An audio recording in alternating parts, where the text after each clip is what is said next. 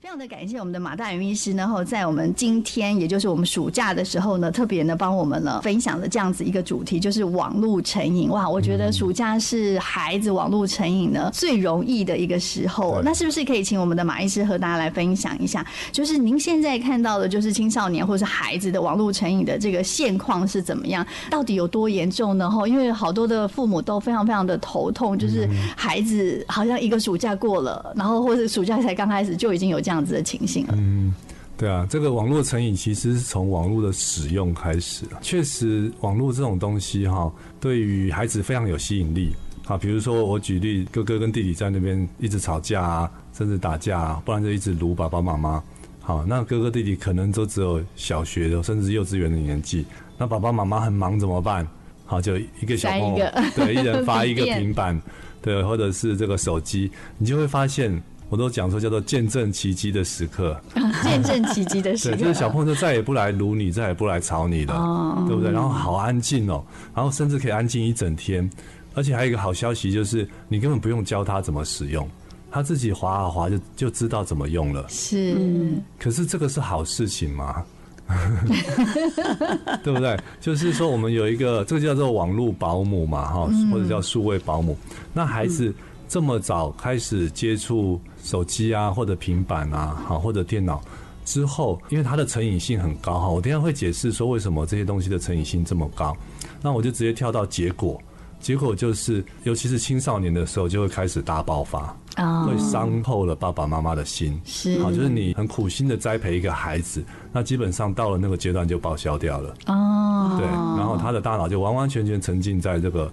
网络啊，或者游戏啊，或者交友啊，或者是影片的世界里，然后就真的是很像吸毒了哈。所以现在研究显示说，就网络成瘾者哈，或者游戏成瘾者的大脑跟吸毒者的大脑的他的这个退化的情况是完全一样的。哇哦，对，这么严重啊！我看过一个最严重的研究是说，只要连续打游戏打一个礼拜，我们大脑的前额叶就退化掉了。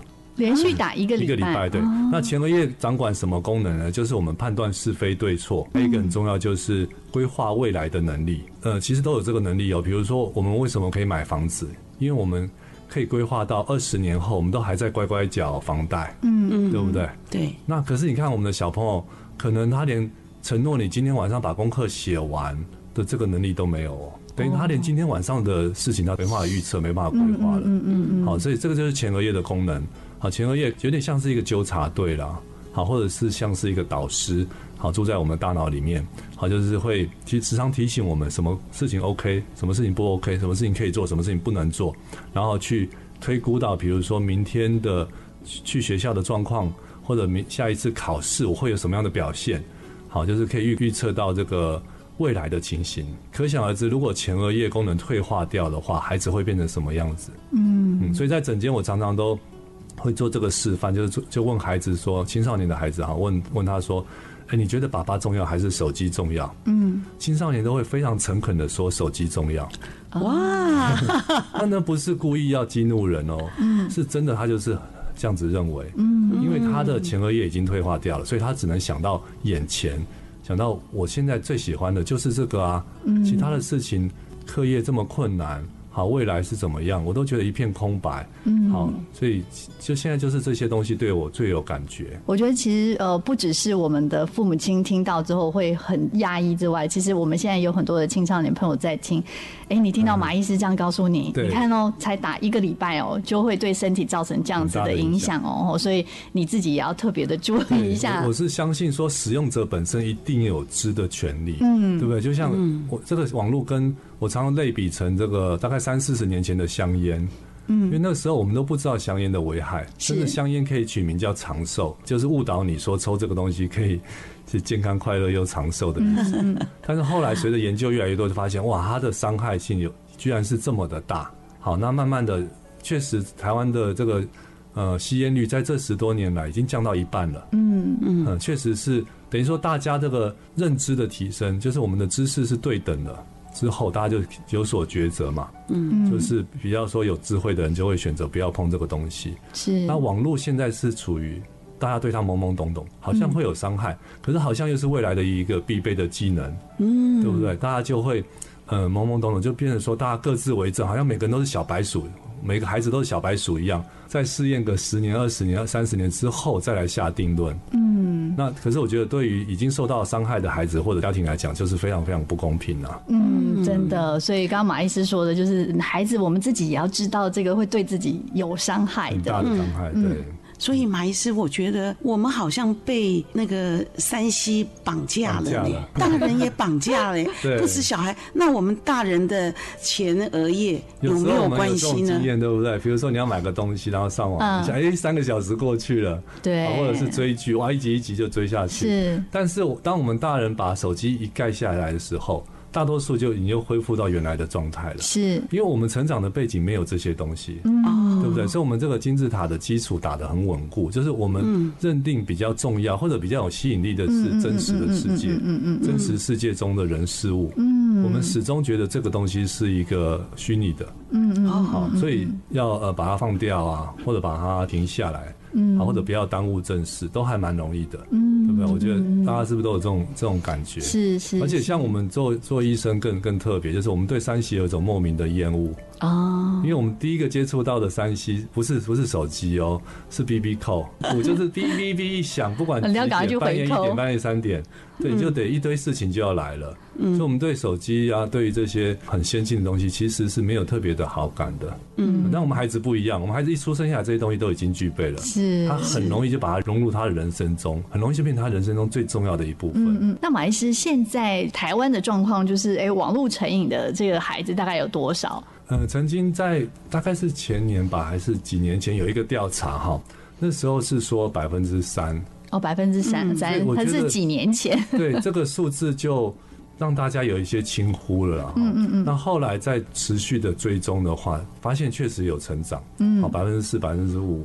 那现在全世界的统计是百分之六左右，哦，百分之六的人口有这个网络成瘾的的问题。可是其实这是全世界统计哦，嗯。那我觉得全球的这个网络成瘾的重灾区，嗯，就是我们这些东方的国家，对吧？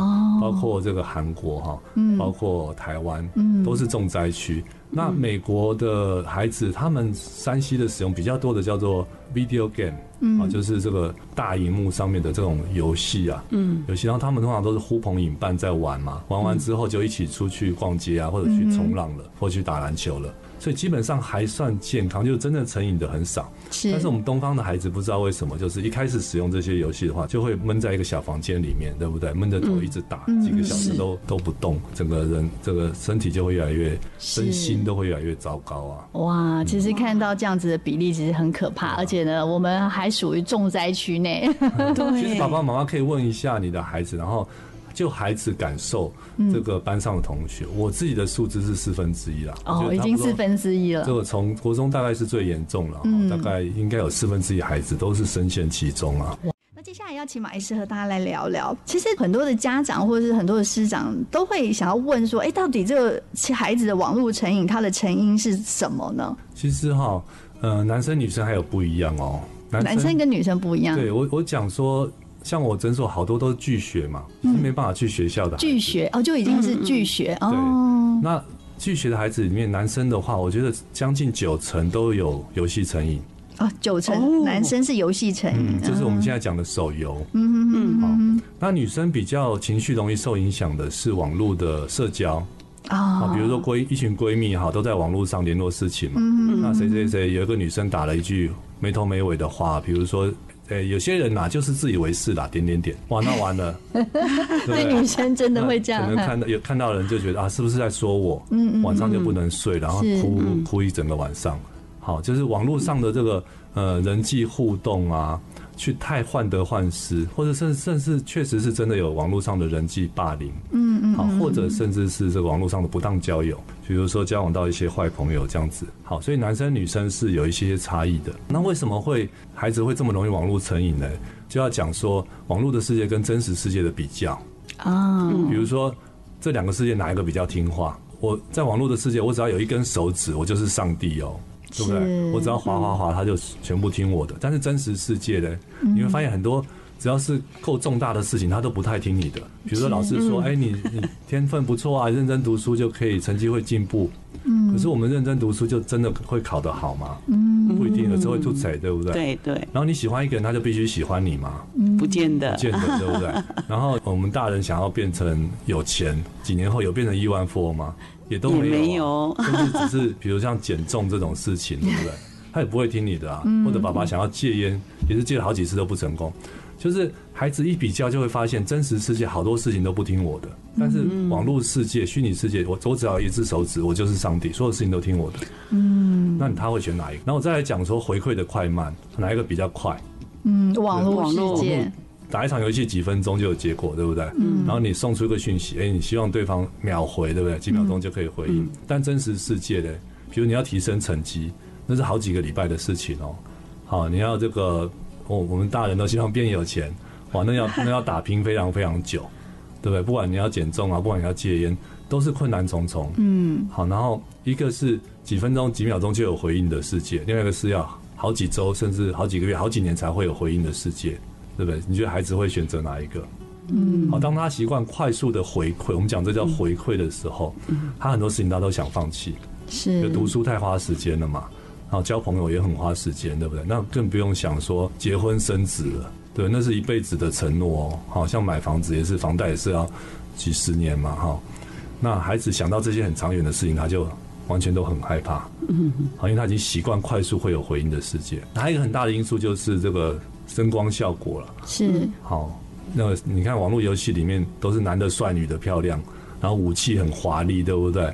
然后什么音乐都很壮阔啊。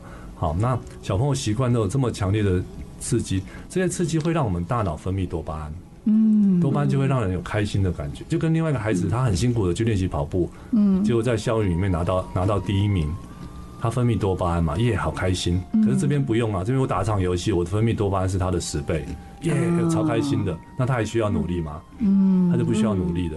好，所以这些网络的游戏的这些设计啊，会让你很快速的产生。在大脑产生多巴胺，嗯，那就是接受所有愿望一次满足了。手机一盖上来看周围的世界，觉得好平淡无味哦。哦，然后看到打开课本，看到白纸黑字的书，他头都痛了，没办法看到那个没有颜色的世界。嗯，然后就赶快把书本盖上，然后再继续玩手机。嗯，这对比可以大到这种程度。嗯。哇，听起来好，其实也有一点点可怕。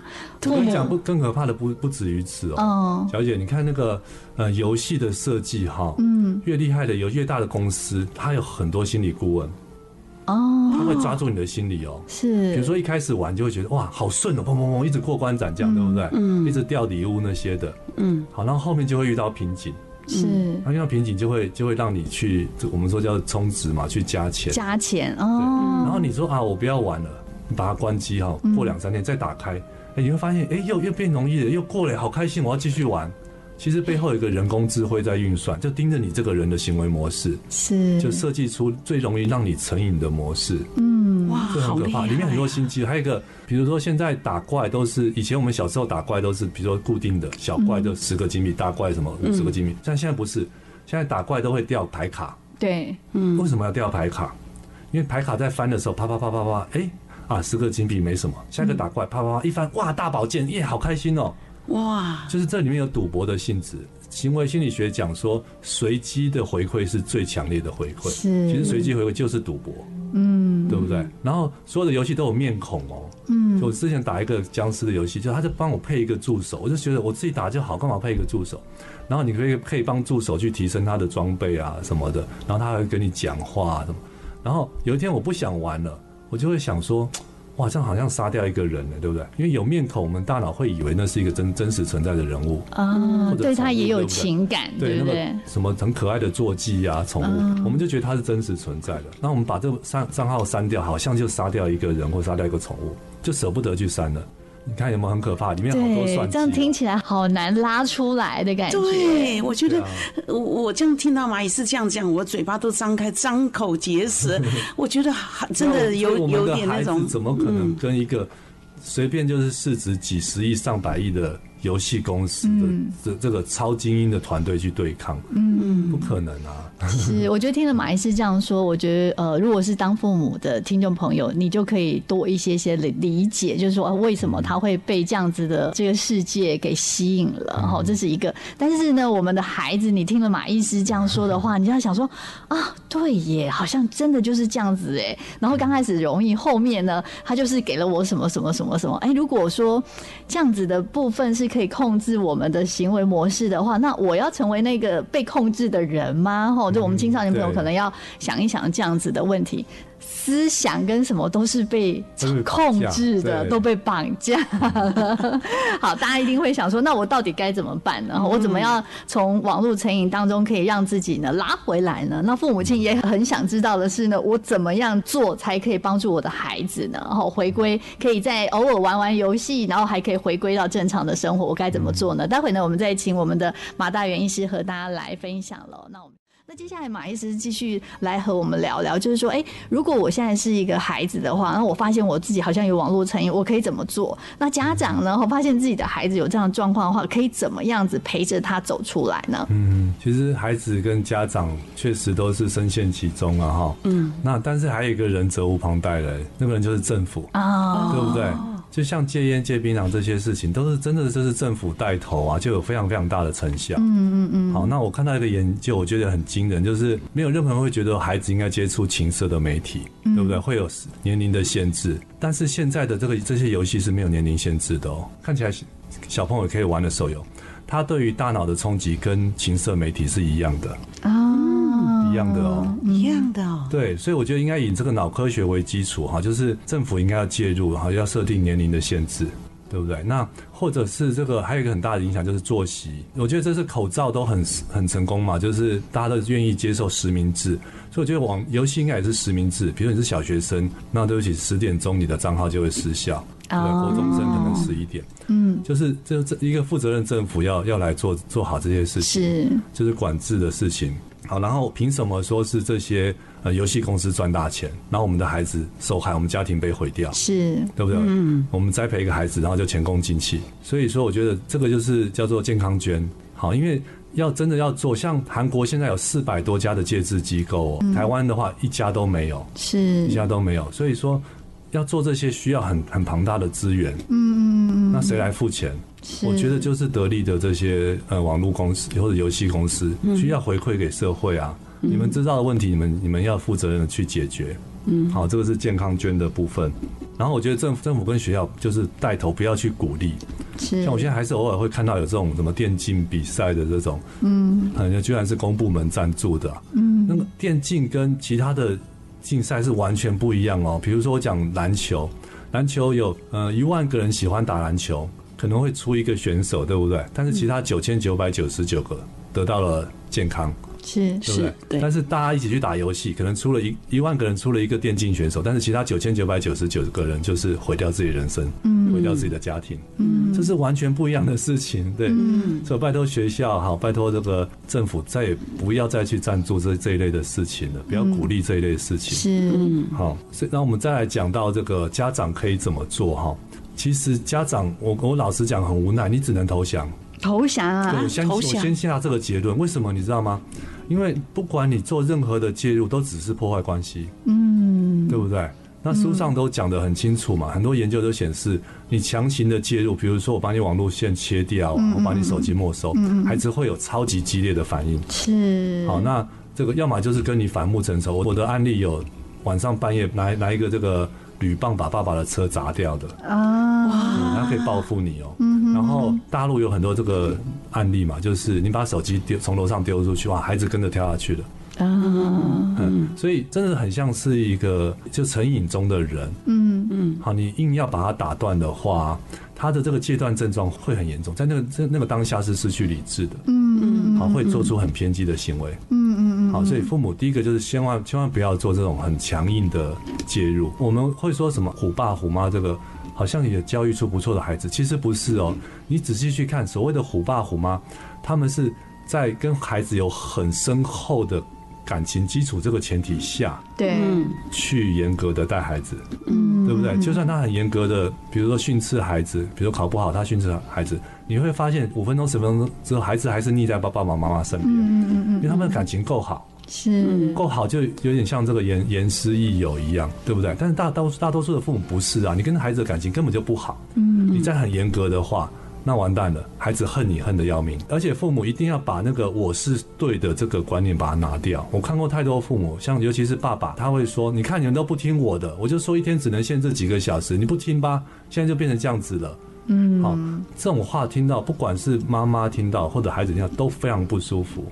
我常常跟这样的爸爸讲，就说：“哎，对，你说的都没错，好，你一路走来都是对的，你对得一塌糊涂，对到现在，好，你孩子不理你的。”嗯，好，太太看到你也觉得压力很大，好，所以千万不要把公司的那一套拿回家里。嗯，好，家里面是用心在互动的地方，不是用是非对错或者是一套很严格的 SOP 在互动的地方。嗯嗯嗯，好，那为什么说要爸爸妈妈要先投降？因为你想，这个最终这个把这个网络戒掉或者减少使用是谁的责任？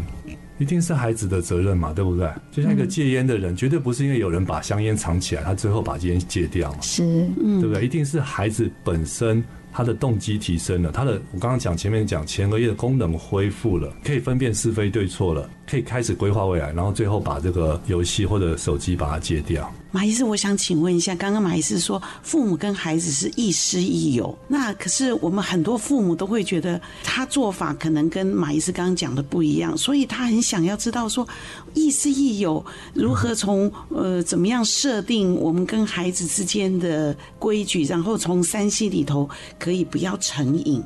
对，其实很多父母很担忧，这个是很深的学问哈，下次有机会可以详细的讲。那我现在简单的讲。像我跟我孩子的互动是这样子，我说你忙完你的事情，我忙完我的事情，我们一起做一些开心的事情。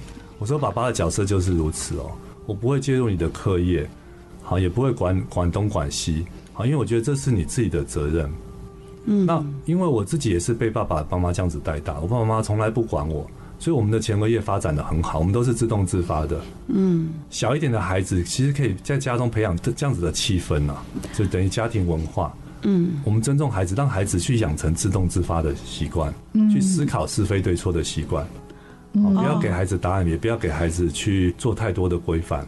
是是是，所以马医师，你刚刚讲的很棒哎，就是说从小就要让孩子自动自发，自己每天都要做，他变成他的习惯，对他的呃前额叶。我相信孩子一定有这个能力，嗯、因为这对孩子来讲都不难。嗯，是。好，所以刚刚听了鸟妈那个询问这马医师的问题哦，所以确实是很多父母都会很想要成为这样，但是我觉得呃，家长跟这个孩子呢有深厚的感情基础是非常非常重要的。就像马医师说的，就是呢家事要用心来。互动的，那当然很多的家长就会想说啊，我现在已经知道了，嗯，好，我就得要一开始先放弃用那种很激烈的戒断方式，哈、嗯，那我还可以怎么做呢？你你想哦，其实孩子会变成这样子，老实讲，真的父母是责无旁贷，嗯嗯，对不对？如果说我常讲，就是爸爸妈妈有有个角色哈，这个角色其实很轻松，但对孩子一辈子都有帮助的，就是带孩子去。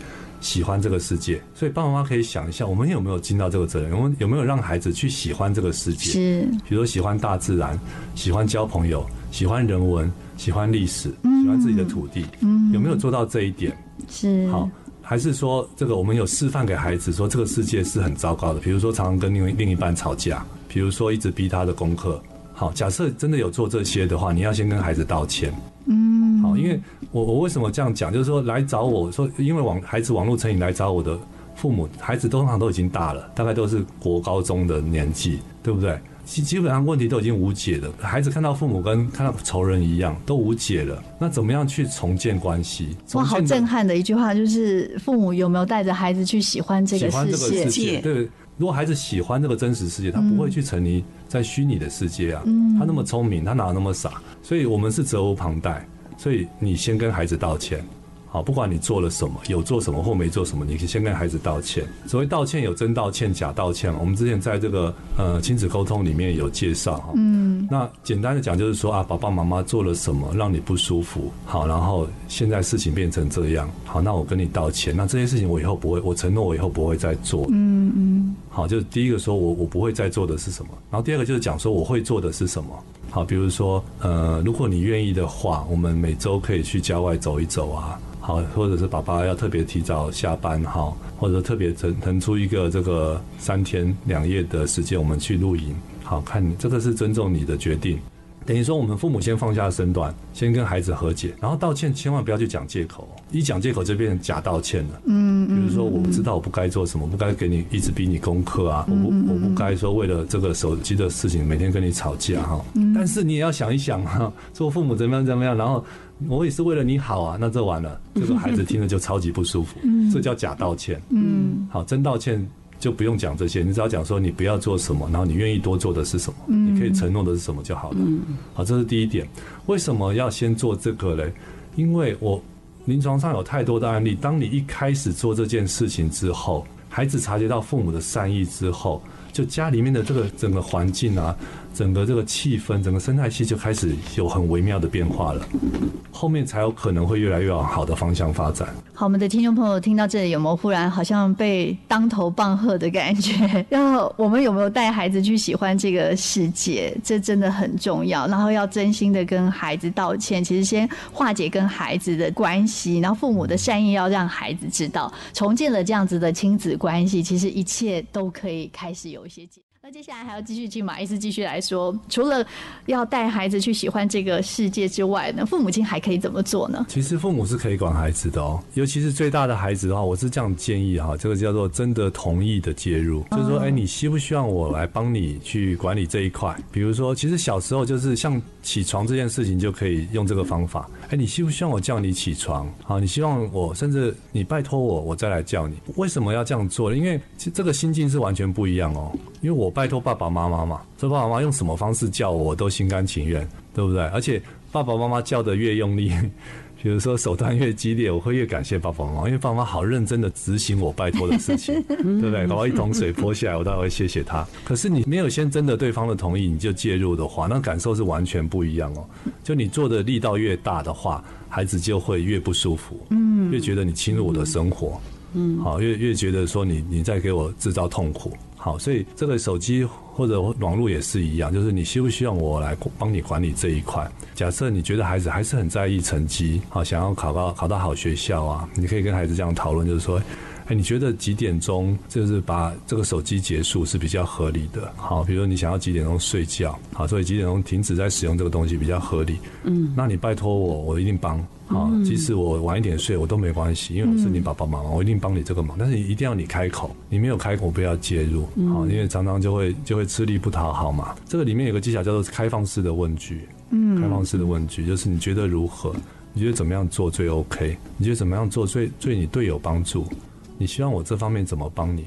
那开放式问句是非常非常尊重孩子的，就孩子听起来会觉得很窝心，好，就是孩子再也没有理由说你干涉我的生活，你干预我的人生，好，你管东管西的，你给我很大的压力，让我不舒服。你只要养成用开放式的问句的习惯啊，这些状况就会减少很多，就孩子的这些不舒服就会减少非常非常多。父母亲赶快学起来，真的同意的介入。其实我也是这样，嗯、还有开放式的问句哦，嗯，对。然后确实你要想哦，孩子会得到学习啊，他真的是就是他的其实扮黑脸的一定不应该是父母，嗯，扮黑脸应该是这个世界，因为世界本来就艰困，而且世界有一套运行的规则。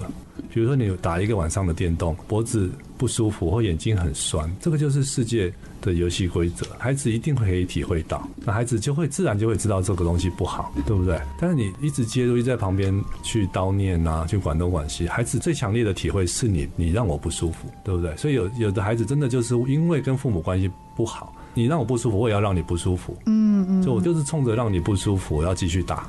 我要打到昏天黑地，我要打到日夜颠倒，我就是不去学校，因为我知道这些最能够激怒你，这些最能够回敬给你，回敬给你这么多年来带给我的不舒服。嗯，好，这是很可怕哈，一种冤冤相报的现象。真的，扮黑脸的真的不应该是父母。对，所以所以我就我就觉得说，很多父母都听起来都很心疼啊，就是你这么认真的在带孩子，在管教教育孩子，可是给孩子有这么负面的感受，真的划不来。好，马医师和大家分享的这三点是我们父母可以做的，就是带着孩子呢去喜欢这个世界，然后呢真的同意的介入，而且还有一个第三个就是说，其实父母要很清楚的是，扮黑脸的不应该是父母，其实是这个世界，就让孩子自己去感受到这个世界带给他他打电动的不舒服或是什么这样等等。我觉得父母有个角色很好拿捏，就是你是孩子在前面冲锋陷阵的后勤补给。啊，后勤补给，对不对？啊、还有啦啦队，就是情感的资源嘛。是，像部队都有后勤补给啊，也有那种绕军团啊，嗯、对不对？嗯、真正辛苦的事情是孩子跟这个世界的这个竞赛啊。我们后面扮演这两个角色，孩子永远都会喜欢你。是，嗯、好。那马医师呢？其实，在上文中有特别提到说，希望政府、学校呃可以怎么做，然后父母亲可以怎么做。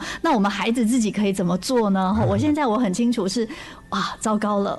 我成瘾了，嗯、而且非常的成，嗯、我该怎么做呢？其实我们都熟悉一个成语叫做“玩物丧志”嘛。啊，玩物丧志，对不对？就大人一看到小朋友这样子弯腰驼背在看着手机，就心里面就是一一股火嘛。嗯，觉得这个孩子怎么这么没有雄心壮志啊？怎么一直沉溺在这个这个虚拟、这个这个很很微小的世界里面？这个这句话叫“玩物丧志”。可是其实我要跟大家讲，就是真实世界是倒过来的。嗯，是丧志玩物。真实世界是上至玩物，可是先上至才去玩物的。他已经他有挫败感，他没有信心了，他才去玩物啊。对，包括身心方面两方面哈，身体就生理方面哈。嗯，我发现普遍都是孩子的能量偏低，能量偏低。你想，青少年是人的一生能量最高的阶段，对不对？那能量高，我们就会喜欢做有挑战的事情。是啊，比如在课业上挑战。甚至说还要想要去参加一个什么什么竞数数理的竞赛，对不对？因为我们能量很高嘛，然后会想要参加篮球比赛啊，啊，想要锻炼身体啊，嗯、想要交朋友啊，想要交男朋友，嗯、想要交女朋友，对不对？嗯。然后暑假还要参加什么夏令营啊，甚至志工团啊，因为青少年能量就是最高的阶段。是。可是那为什么这些孩子会窝在那个小小的世界？嗯。其实不是他愿意的，是他的能量降到很低的。很低的水准，你想能量低的时候，人就变得只能做三件事情了：嗯、吃饭、睡觉、划手机，哦、对不对？他在那边用一根手指的力量就可以去过过完一天，所以不是说孩子喜欢这个世界，是他无能为力。嗯、他做其他的事情都觉得很吃力，嗯、他只能做这个最最不消耗能量的事情。嗯、所以孩子也要察觉一下，就是我们自己察觉，我们这我们的能量是不是真的比去年、比小学的时候差了很多？那这是一种生理的现象哦。生理现象就是讲到马医师之前有介绍说，正肾上腺素跟多巴胺，嗯嗯，对不对？正肾上腺素是让人专注，然后有活力；多巴胺是喜悦跟回馈感。好，通常都是大脑这两个神经传导物质下降之后，就会有这个能量低落的现象。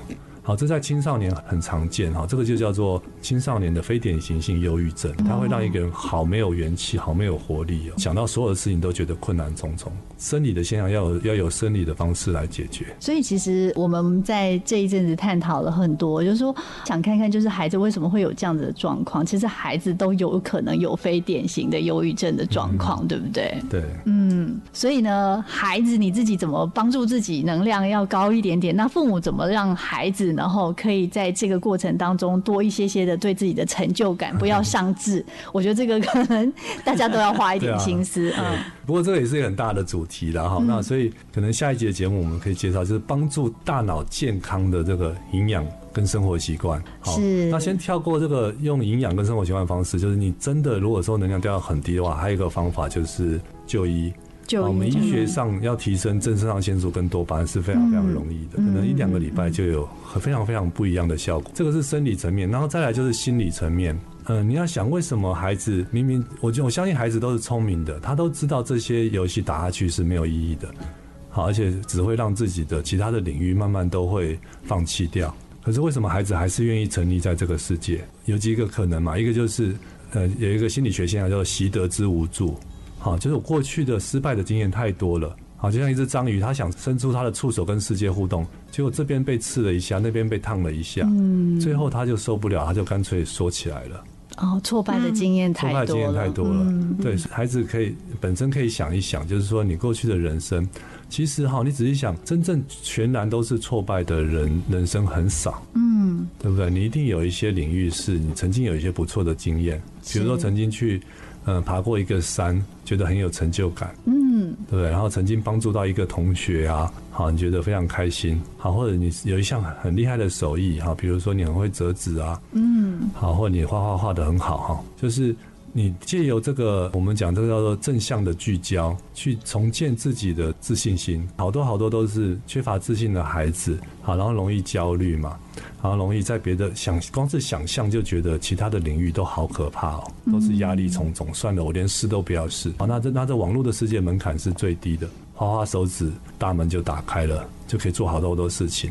嗯，好，那我就放弃外面这个比较有难度的世界了。是，所以重建自信是一个很重要的关键啊。除了生理、心理之外，还有一个很影响很大就是社会，就是我们社交圈呐。嗯嗯嗯嗯嗯。好，有一个叫做螃蟹效应嘛，就是人家去买螃蟹，然后那个，哎，老板，你的螃蟹怎么不会跑掉？他说啊，你放心呐，有一个螃蟹往外跑，其他螃蟹会把它夹回去。